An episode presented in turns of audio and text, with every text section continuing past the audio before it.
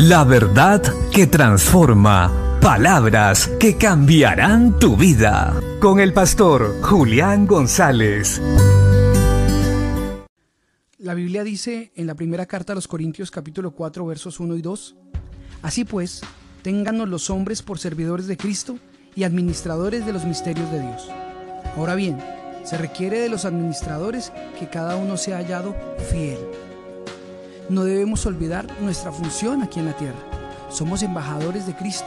Es como si Dios rogase por medio nuestro reconciliados con Dios. Por esto, uno de nuestros objetivos debe ser sobresalir en medio de la sociedad. En este texto bíblico se nos dice, ténganos los hombres como servidores de Dios y administradores de los misterios de Dios. Es necesario que los hombres nos conozcan y aprendan de nosotros cómo es Dios, quién es Cristo y cómo Dios transforma a las personas, cómo el poder de Dios realmente es efectivo cuando una persona se somete a Él. Basta ya de estar escondidos. Esta frase que le ha hecho daño al Evangelio debe salir de nuestros corazones. Mira a Cristo, no me mires a mí. Pero la Biblia no dice eso. La Biblia dice que somos cartas abiertas, leídas por cualquier persona. Y que como el apóstol Pablo dijo, imítenme a mí como yo soy imitador de Cristo, este también debe ser nuestro objetivo.